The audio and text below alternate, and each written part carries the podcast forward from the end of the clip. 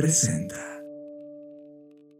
Estamos viviendo la disrupción más grande de la historia de la humanidad, una en donde la creatividad y el desarrollo tecnológico son el centro de una revolución que lo cambiará todo, y tú la estás liderando. Bienvenidos a esta ruptura del espacio-tiempo llamada Creative Talks Podcast. Creatividad, innovación, diseño, negocios y futuros. Con Fernanda Rocha y John Black. Un podcast de Black Creative Intelligence presentado por Blackbot, Black School y Blackpool. Creative Talks Podcast. Hola, ¿qué tal? ¿Cómo están? Bienvenidos a Creative Talks Podcast versión colombiana, John. Te doy la bienvenida, pero ya, ya me salto toda esa parte porque estoy tan emocionada que me quiero ir directo al podcast. Hola, yo soy John Black y aunque Fernanda Rocha quiere irse directo a lo que estamos sintiendo ahora mismo de estar acá en Colombia, pues la verdad no quería dejar de presentarme y darle la bienvenida a este podcast que habla de diseño, creatividad, innovación, futuros y negocios. Y en esta edición, Fer, definitivamente sé que te quieres comer el micrófono, pero debes saber que estamos en un lugar en la parte central, tirándole hacia, hacia el sur de América y nos ha sorprendido totalmente y hoy te vamos a platicar todo lo que estamos descubriendo en esta zona. Vale, vale, ya, vamos a adentrarnos. Tema de la semana. Este es el tema que nos robó totalmente la atención. Tema de la semana en Creative Talks Podcast. Si tú eres un podescucha que has escuchado este podcast desde el episodio 1 o al menos has escuchado más del 50% de nuestros episodios, sabrás que Casi siempre, o por lo regular, John y John estamos buscando constantemente exponernos a nuevos contextos. Una vez me acuerdo que una de mis profesoras en la especialidad que estudié, que también sabrás de qué estoy hablando, y si no, ahorita voy a hacer otro paréntesis pero me dijo como, ah, hicieron una pregunta en la clase en donde se referían a qué era lo que más nos gustaba. Y yo genuinamente contesté que el caos. Entonces eh, me acuerdo que mi profesora volteó y me dijo, ¿cómo? O sea, ¿en serio te gusta sentir que todo cambie y que yo, y yo no solo me gusta, lo busco, busco que pase, porque ese he sido yo desde que tengo uso de razón. La monotonía, la rutina, no me resulta un lugar fácil en el que estar. Por lo tanto, el tema de la pandemia para nosotros, y supongo que para muchas personas, por supuesto, pero para nosotros en particular, fue muy, muy difícil el tema del encierro, porque no somos personas que disfruten estar encerradas tanto tiempo, a diferencia de otros conocidos que nos decían, no, hombre, yo le estoy pasando bomba, me encanta, ¿no? y, que, y, que, en este caso, Fer, era como un copiar y pegar, ¿no? Era como todos los días eran iguales. Sí, se comenzó a volver muy, muy rutinario, esa es la palabra correcta, se convirtió para nosotros, obviamente sí, desde nuestro privilegio de poder estar en casa, se convirtió en como, como bien dices, un control C, control B, ¿no? Copiar, pegar, copiar, pegar. Y todos los días iguales por casi 700 días, ¿no? Sí, para nosotros fue, fue duro en ese sentido. Por lo tanto, ahorita parecemos como una especie de caballo desbocado, ¿no? Saliendo, aunque el riesgo evidentemente sigue estando ahí, sigue latente y, por supuesto hoy estamos en una quinta ola, dependiendo el lugar en el que nos estés escuchando. Y que ese sentimiento de caballo eh, son los famosos Roaring Twenties, que ya veníamos hablando de que iba a ocurrir ese fenómeno y finalmente está aquí. Esta necesidad de salir y de volverte a comer al mundo definitivamente está provocando este fenómeno. Bueno, como escucharán, esto empezó con toda la euforia porque así nos sentimos y, y queríamos encapsular en este audio de alguna manera esta energía que palpita hoy en, en este momento entre nosotros, porque hemos estado cuestionándonos, como ustedes ya saben, los últimos episodios, de hecho muchos de ustedes lo han comentado eh, de manera como en privado y también de manera pública que han sentido que algo pasó en este podcast de que de pronto como que el nivel subió a otro nivel, no solamente en el tema intelectual o quizás ni siquiera en ese punto, sino en el tema humano, en el que empezamos a profundizar más en algunas cosas y eso no es casualidad. Y quiero dar este contexto para pasar a lo siguiente que es hemos nosotros mismos como pareja y como individuos cuestionando, eh, eh, eh, nos hemos cuestionado qué sigue, no solo para nuestra vida, sino qué sigue, cómo, cómo otras personas que han atravesado diferentes crisis han logrado encontrar respuestas. Y hemos buscado en libros, hemos buscado en personas, hemos buscado en lugares, hemos buscado en la soledad, en el colectivo. Y este viaje, de alguna forma u otra, se ha convertido en un, un cofre o un tesoro de respuestas. Esas respuestas son las que queremos compartir hoy con ustedes. Para empezar, en esta versión dual que somos John y yo, hay dos perspectivas y que seguro que en los otros episodios ya las hemos dejado ver, ¿no?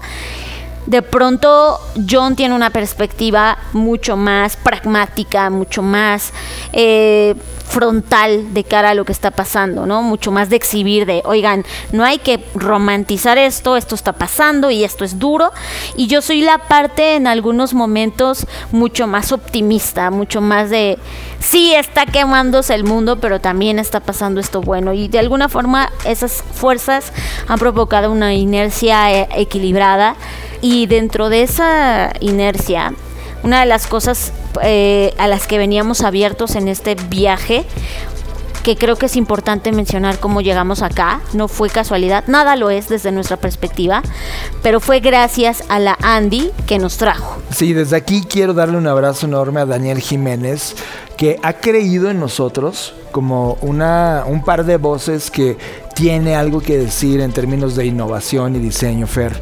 Y nos ha abierto la responsabilidad y las puertas de Andy, que es todo una, un grupo de empresarios y compañías y emprendedores que están comenzando a pensar temas de innovación, que ya vienen trabajando, tratando de mover la economía de este país en Colombia y que ahora están apuntando por un tema de invertir tiempo, recursos, creatividad, eh, temas académicos y por supuesto de repente estas conversaciones que, tú y yo tenemos todo el tiempo a un grupo de empresarios de nueva generación que están tratando de empujar desde la innovación cosas nuevas. Así que Daniel Jiménez, gracias por traernos acá y también a Daniela Rico que fue la persona que hizo esta conexión original cuando nos conoció en algunas de nuestras conversaciones justo en pandemia. Entonces Daniela Rico, muchas gracias también por provocar este accidente. Ahora, ya les dimos el contexto de cómo llegamos acá. Entonces, en el momento que nos enteramos que veníamos, pues no sé si por lo mismo y la misma inercia que les comentaba hace un momento, decidimos anular todas las expectativas. Es la primera vez que estamos físicamente en Colombia, y digo físicamente porque hemos estado digitalmente y virtualmente de muchas maneras, pero eh, físicamente, presencialmente es la primera vez que estamos. Por lo tanto, eh, como que decidimos a tomar este viaje con cero expectativas. Pero cuando les digo eso, sé que es difícil imaginarlo porque siempre hay expectativas rondando nuestra cabeza. Pero esta vez de verdad fue como, no espero nada y ese espero nada a la vez se convertía como espero todo, estoy abierto a todo.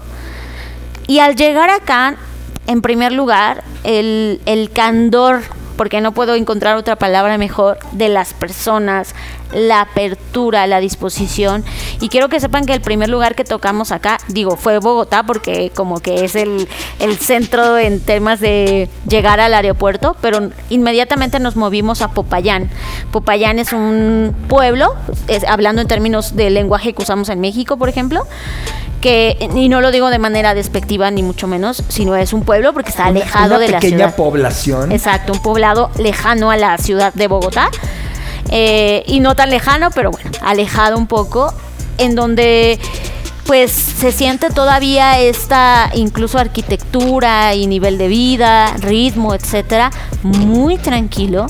Y por lo mismo es maravillosamente sorprendente que nos encontramos con gente y yo usé una palabra John que si recordarás es con la disposición suficiente para hablar y actuar de manera innovadora. No solo hablar, porque hablar de innovación, cualquier persona nos podemos sentar a hablar de innovación pero hacer innovación, ¿no? Es pasar del bla, bla, bla a la acción.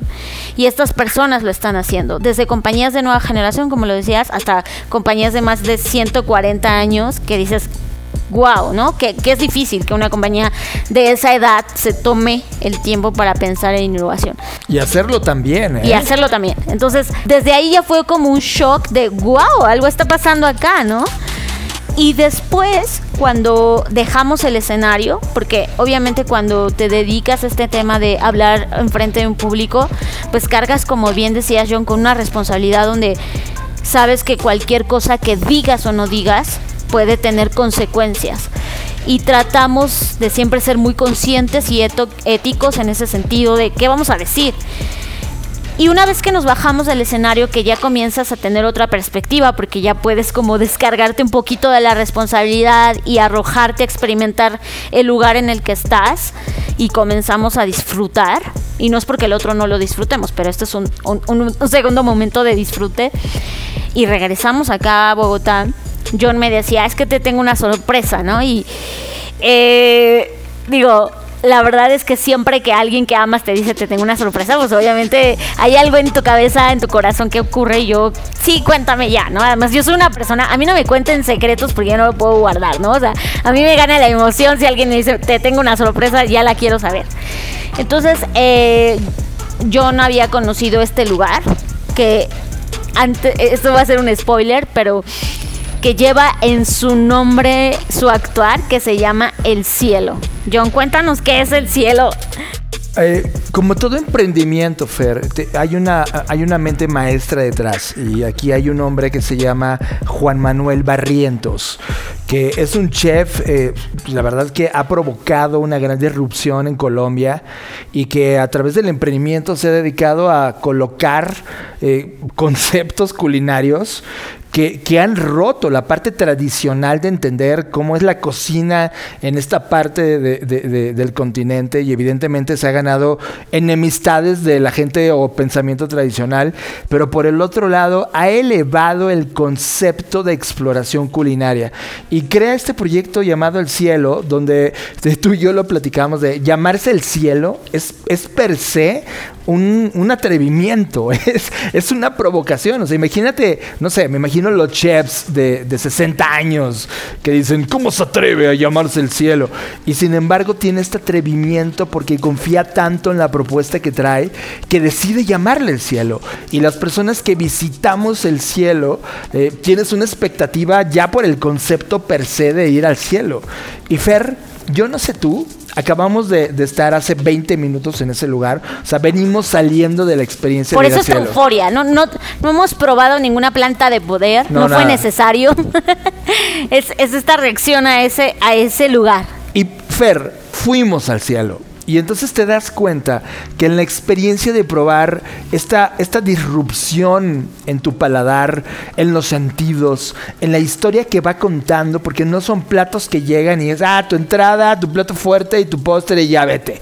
Son historias, Fer, son historias de introducción, son historias que te desarman desde el instante uno, que te dicen pon las manos y, y pones las manos y de repente terminas siendo un niño interactuando con esta interfase de tus manos y los sabores y las sensaciones y texturas, hasta el término que pruebas tu última bebida y sabes que esta ida al cielo significó un antes y después de la experiencia de haber eh, eh, degustado y disfrutado y sentido la comida.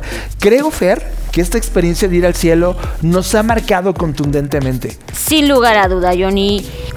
es que no sé ni por dónde empezar, empezar, empezar ¿eh? Ni siquiera puedo coordinar bien mis palabras porque lo que sentimos allá fue por un lado, mi parte profesional y mi bias o mi sesgo profesional, obviamente puede detectar el storytelling o esta narrativa que tiene cada uno de los platillos ahí presentados. Sí puedo detectar que hay una historia detrás, aunque me gusta que no sé exactamente cuál es, porque eh, el creador tiene su versión de esa historia y yo como comensal tengo otra, ¿no?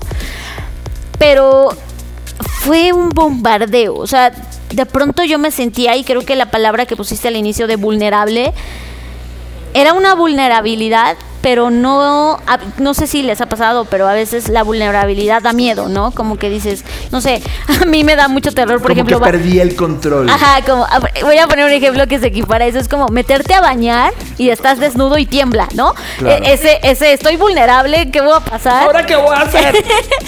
pero esta vulnerabilidad no era orientada al temor, era orientada al, al incluso nostalgia, como dices tú, recordar tu infancia y volverte a abrir a ese momento en donde te lamías las manos y no importaba la cantidad de microbios que te comías. Y eran momentos así, pero de repente eh, cuando ibas entrando ya al, no, al segundo tiempo, era como, wow, es, es, que, es que justo era eso, ¿no? Como vas creciendo en tu vida, iba creciendo el platillo contigo en términos de la historia que tú te contabas a ti mismo, hasta llegar al plato fuerte y decir, ¡boom! O sea, sí, así se siente, al menos para mí esa fue la historia, como de alguien creciendo, creciendo en la vida, creciendo en sabores, creciendo en experiencia, volviéndose más complejo, más profundo, pero sin dejar de anhelar y de querer rescatar esa, ese juego que hay en la niñez, ¿no? ¿Y sabes qué pasa en la experiencia, Fer? Que hay elementos que son antítesis uno del otro. Y que puestas en el plato, de repente es, no lo entiendo. Y de repente como que dices, esto no debería estar aquí en este plato, pero cuando rompes esa incertidumbre y te dejas llevar por la experiencia, de repente tiene sentido todo. Esta tesis y antítesis generan una síntesis dentro de ti, como la creatividad misma. O sea, lo que vivimos en esta experiencia gastronómica, y lo puedes vivir no solamente en la creatividad cuando creas una idea, sino la creatividad está presente en todo. En la comida, en la forma que te vistes, la forma en cómo experimentas la música, o sales en la mañana y te tomas un café para disfrutar el cielo, o la lluvia, o lo que haya frente de ti. Esto era así. Era un choque dialéctico entre tesis y antítesis y síntesis que lo único que, me llegaba a la cabeza es en las manos del diseñador Fer, y hablo no solamente de cara a Juan Manuel Barrientos, que es el chef y dueño de la compañía, sino de todo el equipo que lo rodea, ¿a dónde tuvo que viajar? ¿Qué tuvo que vivir? ¿Cómo fue su introspección para cada uno de los elementos, entenderlos y atreverse a hackearlos para llevarlos a un nivel que no te imaginas? Que en la suma de procesos hasta llegar a tu plato, sepan de esa forma y te comuniquen de esa forma y te lleven. ¿Sabes? Hay una palabra que me viene a la mente, Fer, de ti, que dices, mira, los restaurantes se trataban de restauración esta es una experiencia de restauración. No solo fue me alimenté, me sorprendí, sino que hubo algo a nivel de alma, Fer, que realmente me restauró y tengo una fe renovada en este momento sobre las cosas que puede provocar la creatividad y la innovación, en este caso aplicado a la gastronomía. Impresionante lo que puedes vivir en el cielo. que ojo, también quiero separar como este discurso de, ay, bueno, porque es un restaurante que ha ganado premios como la tan añorada estrella Michelin, ¿no? sí, puede ser, pero dejando eso de lado, creo que lo importante es eso que tú estás diciendo. O sea, yo, yo al saber esta historia no iba con la idea de, ay, mi paladar se va a extasiar. O sea, no, digo, sí esperaba que estuviera rico, evidentemente, pero no esperaba esto. O sea, y creo que al final del día tocas un punto que para mí fue crucial. Es cómo yo, como profesional de la creatividad, que me digo ser, puedo tomar este aprendizaje, puedo tomar esto experiencia y trasladarlo a cada una de las cosas que llevo a cabo de manera profesional e incluso de manera personal, ¿no? ¿Cómo hago que mis creaciones, que evidentemente no son de cocina, pero son en otras áreas del diseño y de la creatividad, pueden llevar este sello que hagan sentir a las personas este empoderamiento, esta restauración de fe, este, este esperanza inclusive de volver a creer en algo. Sí, y además, ¿sabes? El atrevimiento de Juan Manuel en el concepto de destruir por sus propias eh, ideas eso que ya había logrado, solo vive cuatro meses. Y luego reinventa por completo la experiencia. Ah, porque, ojo, punto importante. En este restaurante, el menú solo tiene una cosa que es la experiencia. Así se llama. Así se llama, sí. Todo. O sea, no hay como que no te dice plato fuerte o segundo, te, Pagas segundo tiempo. Pagas la experiencia, así se llama, la experiencia. Entonces, ahora sí continúa. Creo que era importante subrayar La experiencia es algo que mm, estás obligado. La única pregunta que te hacen es si tienes alguna alergia a algo. Y evidentemente en nuestro caso no tenemos nada de alergias a nada, nada nos hace daño. Y una vez que estás en la experiencia, empieza a circular este storytelling. Lo interesante, Fer, es que durante cuatro meses, esta puesta en escena gastronómica vive para hacerte sentir ese algo. Y lo logra de manera brutal. El tema es ¿Cómo matas algo que es tan increíble para reinventarlo nuevamente de cero? Atreverte a volverle a quemar fuego a la construcción que tú ya tenías. Para saber que eres lo suficientemente poderoso, creativo, innovador, para poder de cero volver a contar otra historia. Que eso también me parece maravilloso. Porque, ojo, también, si llevas mucho tiempo escuchando este podcast, ya sabrás las discusiones que hemos tenido John y yo respecto al futuro, si existe o no existe, si, si eso no es, ¿no? Y a los futuros en general. Y siendo una persona que piensa en esos futuros, ¿no? Me parece casi que inaudito o un atrevimiento, como dices tú, una provocación. Que alguien diga, ah, bueno, pongo algo en el menú, que es la experiencia, pero esa experiencia se transforma cada cuatro meses el que tengas el valor de construir algo y luego destruirlo y tener que superarlo de alguna forma u otra, porque si alguien, en este caso nosotros, fuimos ahora que nos acaban de mencionar que lleva dos meses, dos semanas, perdón, la experiencia actual, ¿no? Por lo tanto, van a estar cambiándola entre noviembre y diciembre de este año. Entonces imagínense que nosotros volvemos, porque somos esa clase de personas obsesivas que una vez que nos gusta algo, ahí vamos otra vez, ¿no? Entonces, venimos otra vez en noviembre o diciembre, ¿cómo van a hacer que superemos esa primera experiencia? Ese es el reto. Y creo que este aprendizaje de suelta tu creación, deja que la gente la disfrute, que la odie o que la ame y que después te tengas que enfrentar esa creación y sacrificarla y matarla o destruirla para crear otra cosa nueva, me parece uno de los actos creativos más valientes que debemos aprender, porque a veces nos aferramos a nuestras ideas, porque es muy bonito, o sea, quien se dedica a todo este tema de la industria creativa sabe lo hermoso que es que hayas conceptualizado algo en tu mente y de repente lo hayas llevado a la realidad y hayas parido esa idea y luego es como agarrar y que alguien te diga, bueno, estuvo muy hermosa, muy bonita, pero ahora mátala, ¿no? cuesta trabajo, honestamente cuesta trabajo. Sí, cuesta total trabajo y a la hora que te acercas a las compañías para provocarlas a que maten lo que saben, no pasa, no pasa. Es más, te ven con cara de estás estúpido, idiota o eres un loco y no lo hacen. Y el cielo, Juan Manuel Barrientos, lo hace. Mira, cada vez que hablamos sobre temas de innovación, Fer, logramos detectar de manera clara dos grandes movimientos. El movimiento de exploración, que es cuando juegas nuevas hipótesis, cuando abres un laboratorio para probar nuevos ideales o ideas o modelos. Ese modelo de exploración, las compañías lo han dejado, porque ahora están 100% concentradas en el modelo de explotación. En el cielo, explotan durante cuatro meses un trabajo de exploración que dura probablemente otros cuatro meses en paralelo. Oh, no creo que dure meses. Y creo que eso es una cosa importante, John. Yo me di cuenta de eso. Cuando probaba cada tiempo,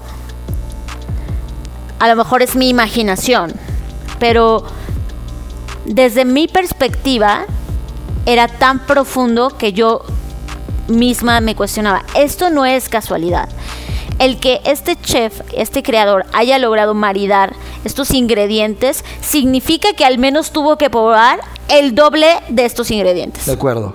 O rodearte con un equipo que traiga ese bagaje. Exacto. Entonces, yo creo más bien que no es, y eso es otra lección para mí. O sea, en los tiempos eh, de los negocios, si bien nos va, no sé, te toman, te dicen, ¿sabes qué? Está este reto, tienes X cantidad de tiempo para analizarlo y resolverlo, ¿no? Ok. En el mejor de los casos, vamos a poner como, sé que esto no ocurre tanto en la vida real, pero vamos a poner un punto idílico, en este caso de la cocina. A lo mejor pon tú que la tomó así de verdad, ya siendo muy express, seis meses en que no lo creo, insisto, no lo creo, en crear estos cuatro meses de vida de ese platillo. Pero no lo creo. Y eso es algo que creo que debemos aprender todos.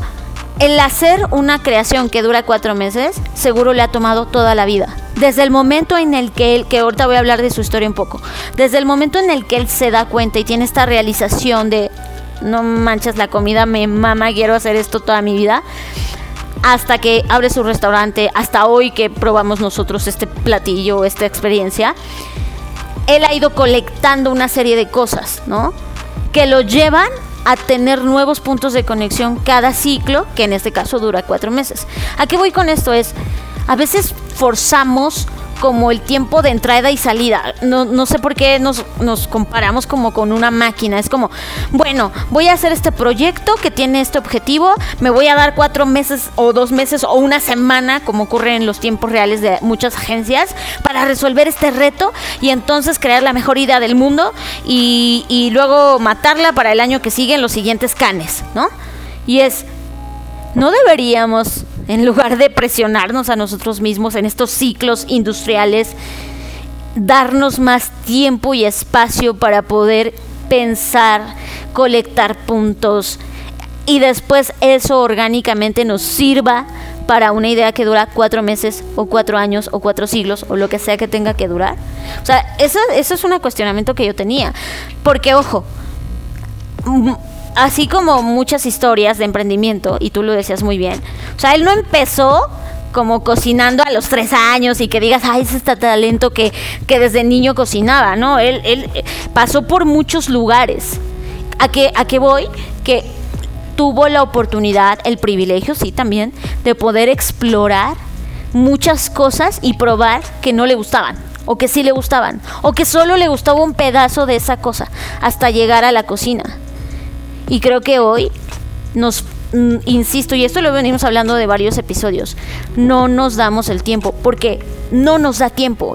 El mundo va tan rápido, nos exige tanto, tenemos que comer, tenemos que vivir, tenemos que resolver nuestras eh, necesidades primarias que no tenemos tiempo de probar lo que no nos gusta o lo que sí nos gusta. Y, y luego lograr esta síntesis tan increíble. ¿Sabes? Juan Manuel Barrientos representa uno de los iconos de innovación para mí. Y estamos en tierras colombianas, Fer, y Gabriel García Márquez es uno de los grandes iconos de estos lugares. Y te voy a leer textual una frase que sintetiza la experiencia que vivimos en el cielo. Y aclaro, nadie nos está pagando nada para hablar bien del cielo. Por favor, en este podcast no hay dinero de por medio para hablar bien o mal de alguien. Voy a leer textual lo que Gabriel García Márquez dice. La vida no es lo que uno vivió, sino lo que uno recuerda. Y cómo lo recuerda para contarla. El cielo es eso, Fer ha creado una narrativa que hace que sientas cosas, que pruebes cosas, que huelas cosas, que tu cuerpo se altere. En algún momento dijimos, oye, ¿qué le pusieron? Siento el mismo efecto de una transformación genética en mi interior. Y ahora que estamos contándola en el podcast y que probablemente hay personas aquí en Colombia que, van a darle una oportunidad para conocer el cielo o alguien que esté en otro lugar que no es Colombia, probablemente viaje a esta ciudad de Bogotá o, eh, cualquier otra ciudad. Hay tres eh, o cuatro lugares donde vive el cielo actualmente. Y entonces toparte con este recuerdo. Fer, yo no sé tú, acabo de vivir la experiencia culinaria más exquisita de mi vida. Y vaya que hemos comido en todo tipo de lugares, países. ahorita que vayas, ahorita que dijiste vaya que hemos comido, te volteé a ver y dije, sí, vaya que hemos comido. Yo, lo, yo, yo soy congruente con esa frase. Actualmente ya no soy fit, soy fat. Y, y eso me lleva a poder defender con mayor fuerza la frase que digo. En verdad, lo que está logrando Juan Manuel Barrientos es un, claro ejemplo de lo que la postura de innovación y el defender una idea o una hipótesis que sabes que puede comunicar eso que estás tratando de hacer, es el ejemplo claro de cómo debiera ser ese movimiento. Y creo que eso aplicado, no en la gastronomía, sino en todo lo demás, no sé a qué te dediques ahora mismo, si lo aplicas sin duda estos, estos fundamentos pueden darle una nueva vida a lo que tú estás haciendo ahora mismo. Y me encanta, Fer.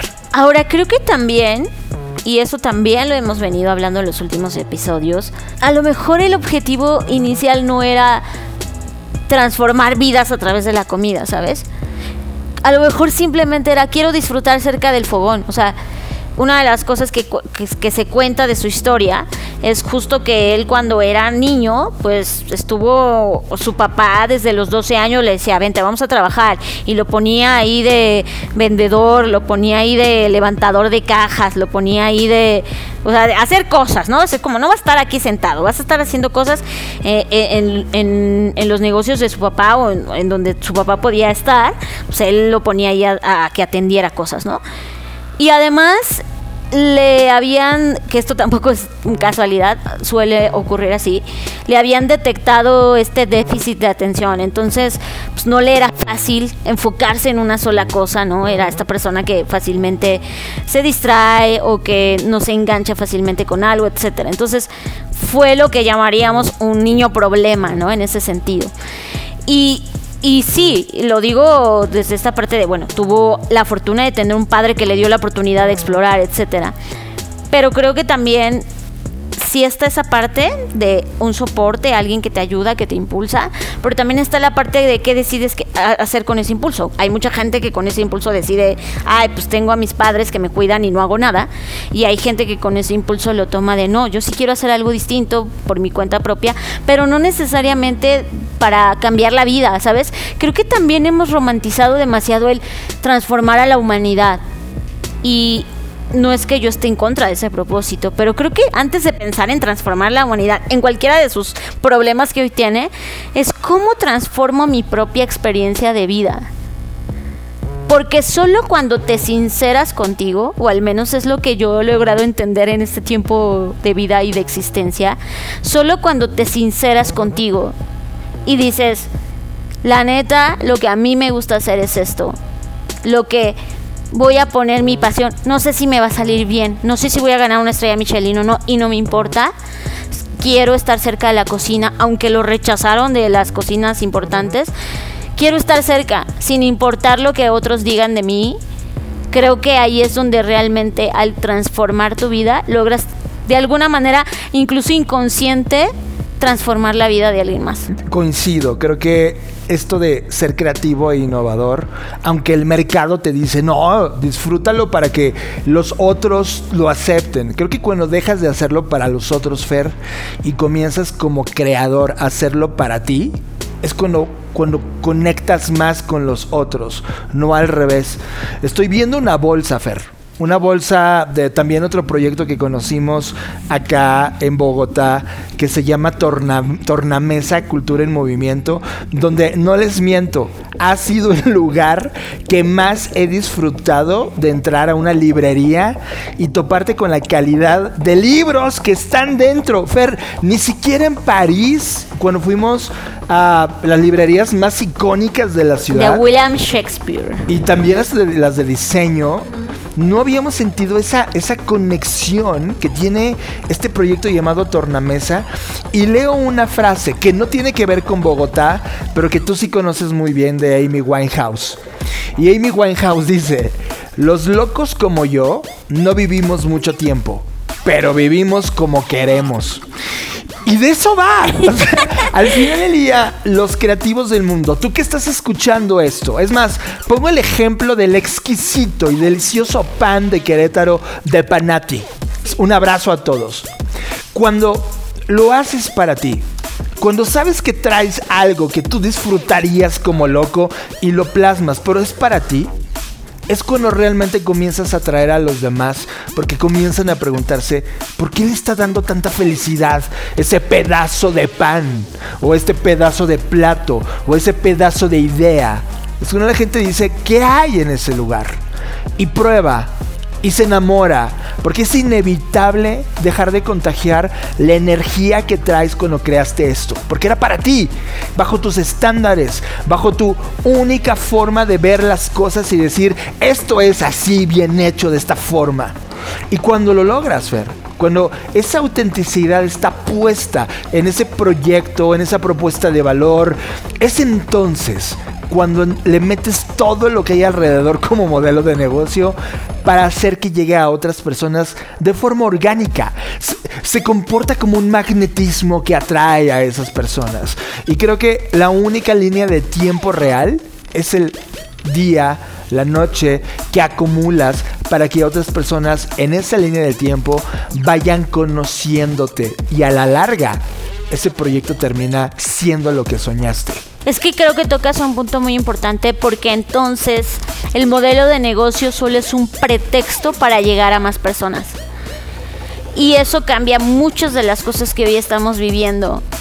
Creo que al inicio podría sonar egoísta, decir, hazlo por ti y para ti, pero no quiero que se malentienda sobre esa línea de, ah, pues yo hago esto por mí, me valen los demás y que se joda. No, no, no, no, en ese sentido, sino en el momento que tú logras resolver contigo mismo, porque para cada uno el éxito, el fracaso, la felicidad, eh, eh, el error significan cosas totalmente distintas y las sentimos en diferentes niveles. Pero en el momento que dejas de, de pensar eso, de pensar en eso, y de verdad te abandonas a tu propia idea, a tu propio instinto o a tu intuición, es cuando realmente logras entregarte a tal nivel que, que, explota, ¿saben? Y para eso, John, eh, sé que, que no es el tema, pero me encanta porque todo se conectó esta semana. Quiero leer un texto de una escritora, y digo, es, es, es muchas cosas, ¿no? Pero su nombre es Nina Sobarzo, y ella escribió algo desde un movimiento feminista, pero creo que nos toca a todos escucharlo. Y ella escribió esto, lo voy a leer tal cual. Permítete ser mal vista, puede ser mal visto, o sea, tómenlo, no importa el género. Mal hablada, mal evaluada. Permítete que te pierdan el respeto, que se rían de tus cosas. Permite que te juzguen, que cuchicheen, que crean saber quién eres. Permite que te miren torcido, que se alejen, que te excluyen, que te rechacen. Deja que tu reputación caiga por tierra. Enfrenta tu mayor pesadilla. Y ve que sí, que ella acabe en muerte. Muerte de esta que era esclava de los otros. Y entonces vive, vive libre, sin miedo, porque los otros no tienen más poder sobre ti. Boom. Boom, increíble, absolutamente de acuerdo. ¿Y sabes qué pasa, Fer? Tú y yo que nos pasamos eh, hablando de innovación y diseño y creatividad y futuros a las compañías, a las personas que de alguna manera han sentido un interés. Y de repente dicen, vale, vale, vamos a aplicar todos los modelos de innovación y creatividad. Y terminan en algo inerte, Fer. La razón por la cual terminan en algo inerte es porque no tienen esta genética original del por qué están haciendo eso. Porque el statu quo de los negocios, de la industrialización, es que nos hizo solo pensar que el KPI más importante era traerte dinero en escala masiva. Y perdiste esa razón por la cual se creó ese proyecto desde el origen. Necesitamos conectar al origen, Ver. Hagas lo que hagas, conéctate al origen y una vez que lo conectes, hay una segunda cosa que aprendí de Colombia. Créetela. Mm. Uno de los problemas más grandes, y recuerdo muy bien cuando eh, nos preguntó Daniel Jiménez de la Andy en esta pregunta final en la conferencia, en su, en su Danny Fallon que hizo en el evento, nos dijo qué recomendación hay para la región y que además macha mucho con lo que ha hecho Robbie Fry en el podcast y la postura que tiene como alguien de Estados Unidos viviendo en Colombia, es que se dio cuenta que en Colombia, y creo que es un mal de América Latina completo, no terminamos creyendo, creyendo, creyendo en nosotros, no terminamos confiando en nosotros, no creemos en nosotros. Y si tan solo nos diéramos cuenta de la riqueza que tenemos, si tan solo nos diéramos cuenta lo distinto que somos del status quo de allá afuera, es entonces a partir de esa diferencia que podríamos construir algo tan genial, tan complementario también a la, a la construcción masiva de las cosas, que terminamos haciéndonos para atrás, no creyendo nada e invitando a otros a que ocupen nuestro lugar. Y creo que eso ya no puede pasar más. Y es que eso lo enlazo yo con el libro que hablamos hace tres o cuatro episodios que se llama El tercer mundo después del sol, que ya lo hemos recomendado, pero uno de los principios de este libro, que es de ciencia ficción latinoamericana, justo habla de eso, es ¿Hasta cuándo vamos a seguir permitiendo que imágenes del futuro que no nos pertenecen por esencia en términos de lo ancestral, lo histórico, lo mítico, lo mágico, lo chamánico que es Latinoamérica, en lugar de decir, ahí les va al mundo, ahí les va a Europa, ahí les va a Asia, ahí les va a Estados Unidos y a Canadá, la visión de un latinoamericano que ustedes nunca van a poder tener porque no han vivido esa historia. Y creo que en el momento que nos tomemos en serio, y, y yo lo dije en la conferencia, John, en el momento que aceptemos nuestro indigenismo, en que veamos el color de nuestra piel como una ventaja, en el que veamos nuestro dolor, nuestro rezago, El sabor de nuestra tierra. el ser de tercer mundo. Yo hoy puse una historia en mi Instagram y es qué chingón ser del tercer mundo, güey. Porque este tercer mundo tiene tanto que enseñarle al es y lo entrecomillo fuerte al primer mundo, porque si algo no tiene el primer mundo, es todo lo que el tercer mundo sí tiene, el sabor, la energía, la resiliencia. Somos personas que en medio del caos, y estoy hablando mexicanos, colombianos, en general latinoamericanos, que en medio de las cosas más dolorosas, más ardientes en todo sentido, bueno y malo, seguimos adelante construyendo. O sea, yo si fuera un extraterrestre, a veces intento pensar como, a ver, no conozco la Tierra y conozco a los latinoamericanos. Me encanta porque lo uno del graffiti que vi el otro día, este mundo no es para tibios. Y los latinoamericanos somos todo menos tibios. Y esa es una de las cosas que debemos abrazar y aceptar. Ya no rechazar, ya no sentir como un- una etiqueta negativa de, ah, pues tú eres tercer, de, de tercer mundo. Sí soy, sí soy. Y con eso puedo crear cosas que tú jamás podrías. Eh, y creo que en el momento que aceptemos eso y no lo veamos como una etiqueta negativa, sino como algo de, sí, como Guillermo del Toro, pues porque soy mexicano o porque soy colombiano o porque soy latinoamericano, latinoamericano, ajá. sí. En el momento que digamos, sí, sí soy, sí lo acepto, sí me duele, sí he vivido una historia de conquista, sí me deben mucho, pero tomo eso como materia prima para contarle al mundo de qué se trata ser latinoamericano. Y esta es mi visión. Ajá. En ese momento, esto va a cambiar. Y sí, creo que Colombia Fer nos ha dado un golpe en la cara. Pero un golpe que no duele, sino un golpe que se siente rico. Porque, mira, lo voy a poner así. Tú y yo queremos irnos a Europa. Porque pensamos que en Europa la conversación sobre innovación es mucho más aceptada, mucho más madura que lo que está ocurriendo en México, por ejemplo. Y lo está. Y de repente llegas a Colombia y dices, no, no, no, no, me estoy equivocando. No se trata de estar en Europa. Se trata de seguir siendo América Latina y entonces extraer lo mejor que sí somos para seguir complementando la visión de innovación que tenemos como humanidad.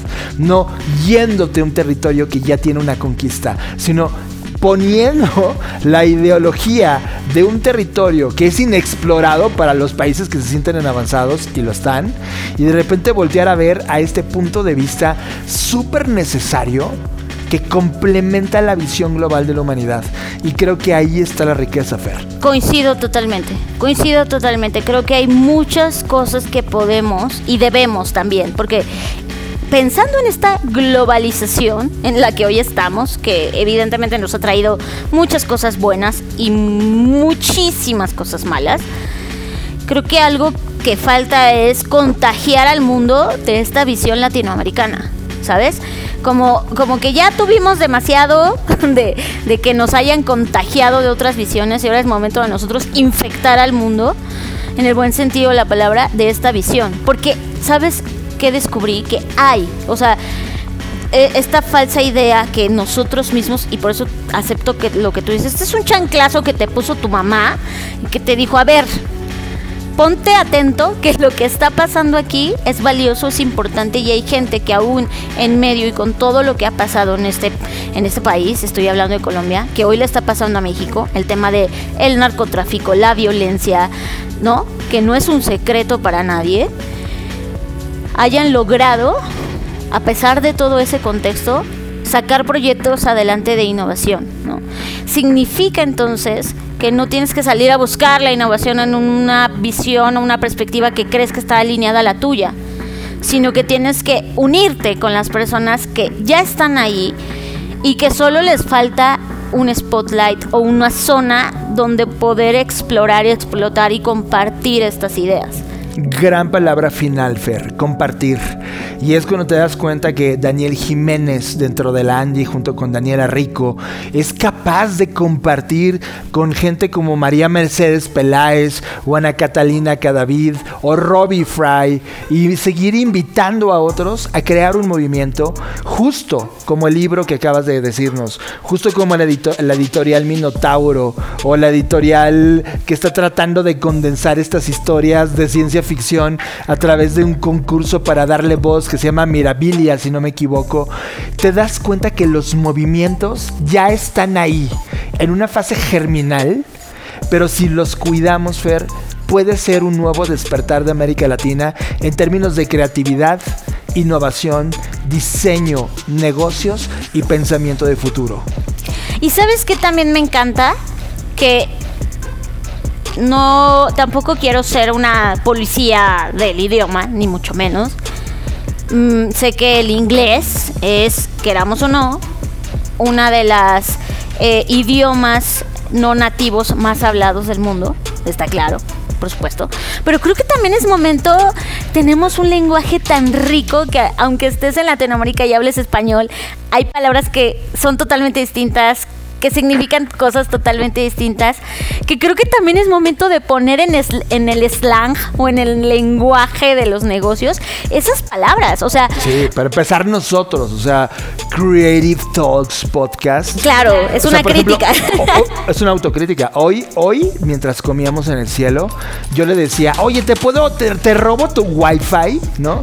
Esa palabra robo muy culturalizada en México, eh, como para decir, te puedo puedo pedir el password de tu Wi-Fi y contestan, sí, ahora te colaboro. Es como, ¿what?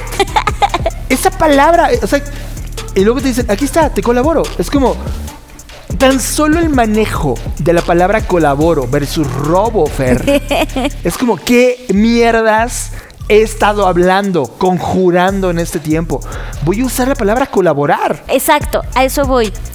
Entonces, lo que, a lo que quiero llegar con todo esto es, hay mucho contenido en inglés, lo cual agradezco porque nos ha permitido acceder a diferentes perspectivas, diferentes pensamientos y tristemente hay mucho contenido que solo está en inglés, ¿no? Que cada vez veo más en español que bueno, pero mucho contenido está en inglés. Entonces a lo que voy con esto es que también es un tema de, de lenguaje, de las palabras que usamos. Es, me encanta que todo este evento haya sido solo en español porque hablando en términos y en territorios de diseño, creatividad e innovación, mucho de lo que hay es en inglés. Por eso nosotros como Blackbot decidimos hacer un reporte de tendencias y decir, no, güey, tenemos que hablarlo en español. Tenemos una versión en inglés, sí, para quien quiera leerlo y sepa qué, qué andamos diciendo aquí en México. Pero principalmente está pensado para latinoamericanos, que solo se encuentran o se topan con reportes de tendencias en inglés que a lo mejor a veces no es que no entiendan el idioma, sino que no les hace sentido desde las palabras que se usan, ¿no? Entonces, al final del día lo que voy, que también me gusta es que qué rico escuchar hablar español en diferentes cadencias, en diferentes tiempos, con diferentes contextos y connotaciones del mismo lenguaje. Creo que esa es otra de las riquezas que nos falta explorar. En este libro, insisto, del tercer mundo después del sol, como es una antología de diferentes autores latinoamericanos, te topas con esas palabras donde te das cuenta que significan cosas bien distintas en una región y en otra, incluso dentro del mismo país, ¿no? Y a eso voy, nos faltan más cosas en español. Es, como de, ahora nos toca conquistar a nosotros en otros territorios, a esos lugares que quizás en algún momento nos conquistaron de otras formas. Ahora que lo dices de esa forma, creo que estamos frente al viaje más importante de nuestras vidas. Eh, lo contrasto con París, ¿no? Claro. Donde nos sentamos en tulerías, frente a esos jardines, donde ha sucedido tanto de la historia del mundo en ese lugar frente a ese contexto intelectual y los grandes museos y los movimientos ideológicos y de moda y políticos y sociales y de repente te das cuenta que Tulerías es América Latina, que puede ser ese nuevo jardín que cree estos nuevos botones que pueden ayudar a crear nuevas ideas. Fer, estamos ante un momento en donde eh, falta por explorar, todavía nos falta una semana más de estar acá. Sí, ya estuvimos en, Popayán, ya estuvimos aquí en Bogotá, vamos a estar en Medellín. vamos a estar en Bucaramanga, Vamos a estar en Cali. O sea, nos falta un camino. Nos falta. La foto de, de, lo que Colombia nos puede enseñar es todavía mucho más grande. Pero al llegar a este punto del viaje, queríamos no dejar de compartir contigo. Hoy no hay noticias. Hoy no hay nuevas tendencias. A eso iba. Ya estuvo hablando a la audiencia que nos ha escuchado durante mucho tiempo. Ahí les va este mensaje, si es que llegaron hasta acá, a los que es la primera vez que nos oyen. Este podcast es así. No es un podcast de una sola cosa. No es un podcast de entrevistas solamente, es un, no es un podcast de diálogo solamente, no es un podcast de entretenimiento solamente, es un podcast donde hemos mezclado un montón de formatos y un montón de cosas, porque esa es la creatividad. La creatividad no es solo hacer una cosa la misma todo el tiempo, a la misma hora, eh, eh, bajo las mismas circunstancias o Con la misma fórmula que sabes que funciona porque vives de las reproducciones y ahí te quedas. Esa es la libertad que tenemos al no preocuparnos por eso.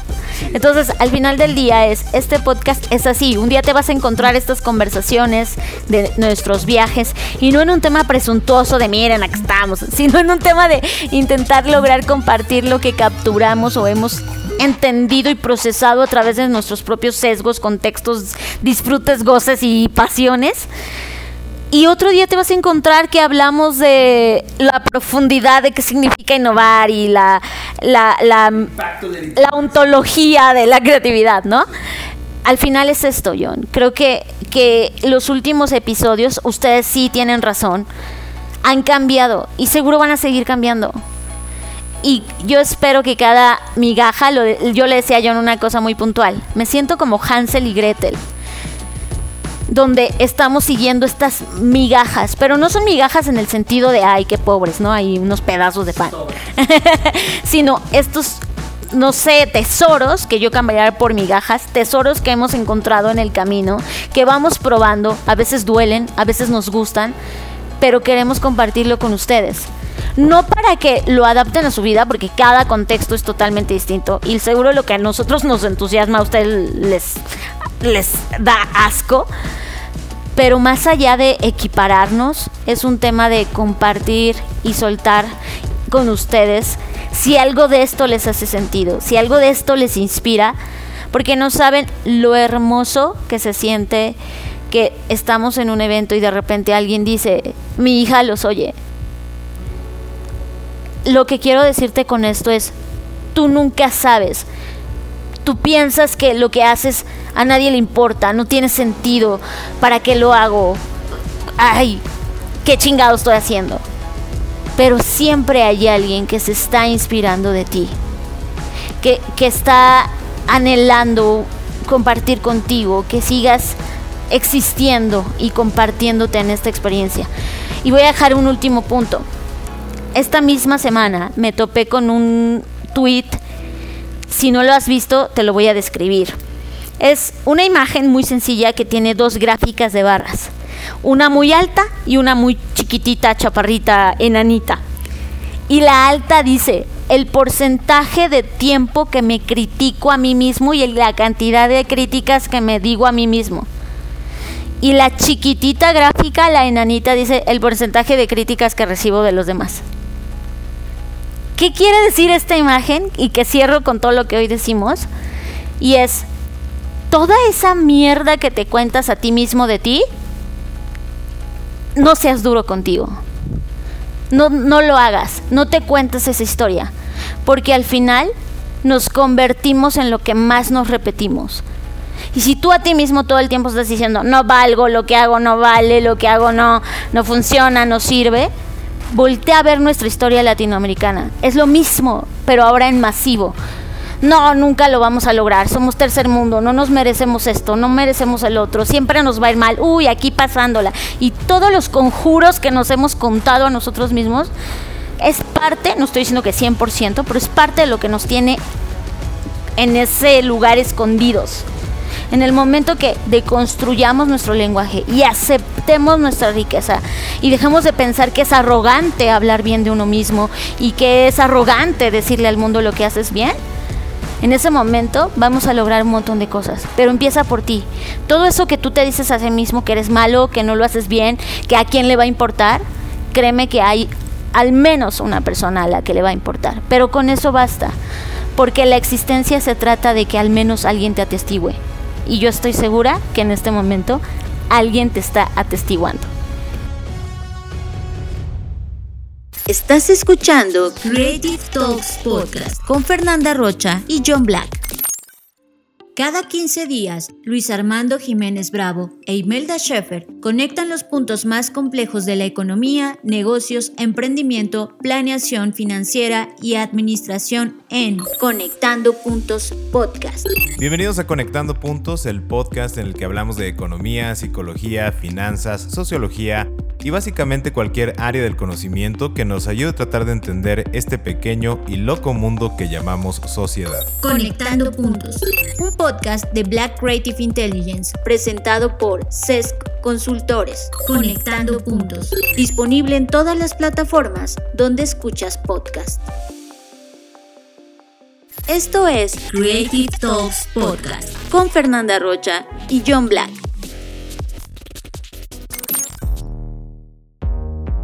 Y en esta línea del tiempo, tú y yo nos estamos atestiguando. Gracias por estar en esta edición de Creative Talks Podcast. Yo fui John Black desde Colombia, Bogotá, nunca los voy a olvidar y seriamente estoy cuestionando en abandonar los proyectos europeos y quedarnos en América Latina y quedarnos en una ciudad como Bogotá, Fer. Ya veremos qué nos proponemos y qué nos diseñamos para los siguientes años. Mientras tanto, ha sido un placer estar aquí, estar en Bogotá, estar en esta línea de tiempo contigo que escuchas este podcast y estar compartiendo estos momentos tan extraordinarios que nos ha tocado vivir. Muchas gracias por escucharnos. Si es la primera vez, espero que no te haya espantado todo esto y que sigas con nosotros y que aunque solo fue tu única vez, lo hayas disfrutado. Y... Ah, tú lo dijiste, Fer, la vida no es para los tibios, tampoco los podcasts. Exacto, muy bien. Pues yo soy Fernanda Rocha. Me pueden seguir en redes sociales como arroba Fernanda Roche. Y me pueden seguir escuchando aquí, en este podcast. Y como cada semana, nos vemos en el futuro. Escuchaste Creative Talks Podcast con Fernanda Rocha y John Black, un podcast de Black Creative Intelligence, presentado por Blackbot, Black School y Black Bull. Nos vemos en el futuro. Black Creative Intelligence presenta.